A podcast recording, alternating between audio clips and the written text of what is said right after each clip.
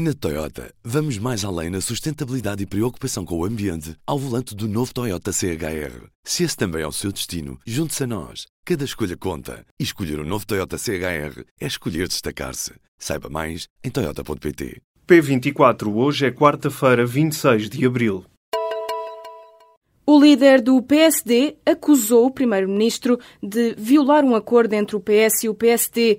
No debate quinzenal desta quarta-feira, Passos Coelho pediu uma explicação a António Costa sobre os motivos que o fizeram recusar a nomeação de dois novos membros para o Conselho de Finanças Públicas. O Primeiro-Ministro explicou que cabe ao Governo aprovar os nomes propostos e afirmou que os nomes indicados não têm perfil para as funções pretendidas.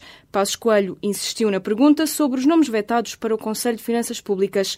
O líder social-democrata afirmou que o Governo está a violar o acordo entre o Governo PS com o PSD. Passos lembrou que há nomeações por fazer no Banco de Portugal e no Conselho de Finanças Públicas e acusou o governo de lidar mal com instituições independentes. Nos primeiros três meses do ano, o déficit diminuiu 290 milhões de euros face ao mesmo período de 2016. Os números foram divulgados nesta quarta-feira pelo Ministério das Finanças. Até ao final de março, o déficit das contas públicas foi de 358 milhões. O resultado foi possível, sobretudo, por causa do cenário de estabilização da despesa pública, que cresceu 0,3%. A receita bruta do IVA, que não leva em conta o efeito dos reembolsos, também cresceu 7%, segundo as contas contas do governo. O governo diz que a Caixa vai contratar uma centena de trabalhadores por ano. O secretário de Estado Adjunto e das Finanças garante que não haverá despedimentos na Caixa Geral de Depósitos. Há cerca de duas semanas, o presidente executivo da Caixa disse que deviam sair dos quadros do banco entre 500 e 600 trabalhadores. Paulo Macedo esclareceu que este ano devem ser 400 as pessoas a sair graças a reformas antecipadas e pré-reformas. Os restantes devem abandonar o banco com rescisões. Mas o governo vai clarificar esta medida, garantindo que não há nenhum despedimento relacionado com a redução do número de balcões. Os trabalhadores das agências que fechem devem passar para outros serviços no banco. O dono do cão, de raça Rottweiler, que atacou nesta terça-feira uma criança de 4 anos em Matosinhos, ficou sujeito a termo de identidade e residência. A criança foi assistida no Hospital de Matosinhos, mas depois transferida para o Hospital de São João, no Porto, em estado grave. À saída do tribunal, o advogado de defesa do dono do cão referiu apenas que o processo está em segredo de justiça. De acordo com fonte da PSP do Porto, o dono do animal estaria a passear o Rottweiler sem trela e sem assaime.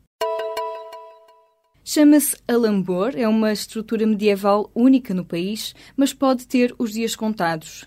Isto se for avante a instalação de um funicular entre a Mouraria e o Miradouro da Graça, em Lisboa, que destruirá quase por completo estes vestígios medievais da cidade. Um alambor é uma rampa construída nas muralhas medievais para dificultar as ações inimigas.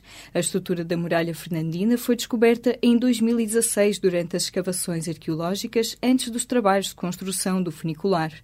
O projeto foi revisto depois deste achado, mas não foi suficiente, defendem os serviços da Direção-Geral do Património Cultural. Num parecer entregue a 5 de abril, os técnicos alertaram para a possível destruição de até 80% do Alambor, junto ao Miradouro da Graça. A Câmara garante que a estrutura arqueológica não será afetada. A construção do funicular tinha recebido a aprovação da Direção-Geral do Património Cultural em dezembro e a autarquia afirma que o lançamento do concurso público para a construção já está em preparação. A guerra entre Benfica e Sporting parece não ter fim. Agora é Bruno de Carvalho a anunciar um processo a Luís Felipe Vieira. A informação foi confirmada pelo presidente leonino à saída da reunião com os líderes da Federação Portuguesa de Futebol e Liga de Clubes. Em causa estão as declarações de Luís Felipe Vieira no final do derby Lisboeta. O presidente leonino entende que o líder do Benfica lhe atribuiu a responsabilidade pela morte do adepto sportinguista italiano. Já o presidente do Benfica acusou Bruno de Carvalho de incendiar o futebol português nos últimos anos. Donald Trump vai anunciar uma redução do imposto aplicado aos lucros das empresas. A redução será dos atuais 39,6% para 15%, uma medida com um impacto potencial no déficit que por isso pode ser travada no Congresso. De acordo com vários órgãos de comunicação social norte-americanos, o presidente dos Estados Unidos irá revelar nesta quarta-feira as linhas gerais dos planos de reforma fiscal. O alívio fiscal às empresas já tinha sido proposto durante a campanha eleitoral que levou Trump à Casa Branca. Os serviços secretos franceses concluíram que as forças governamentais sírias utilizaram gás sarin num ataque à província de Idlib. O ataque ocorreu no início do mês e matou 87 pessoas. O relatório foi revelado nesta quarta-feira. Os franceses afirmam que o gás utilizado tem origem nos estoques que o regime liderado por Bashar al-Assad se tinha comprometido a destruir.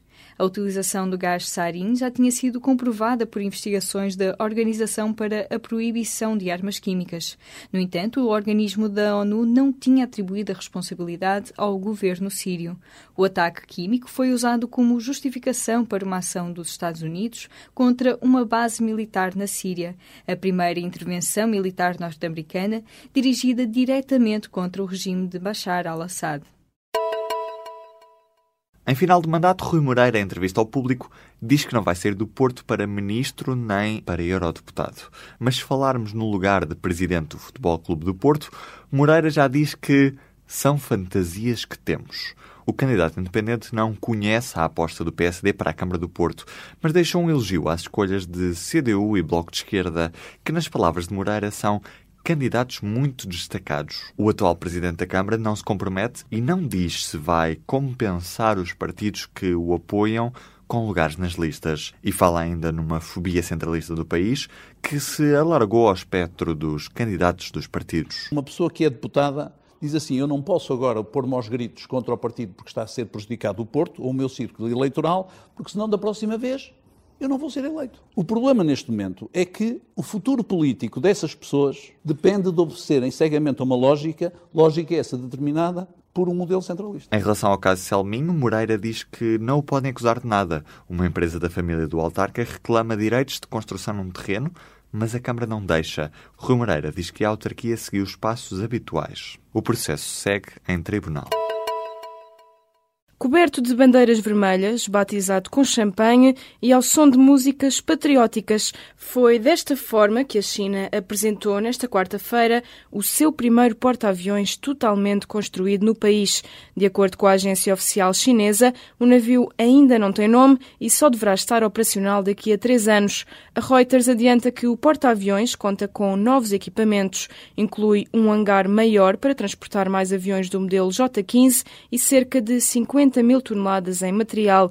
Tem ainda mais espaço de cobertura disponível para helicópteros e outras aeronaves. Este é o segundo porta-aviões a integrar a defesa militar chinesa.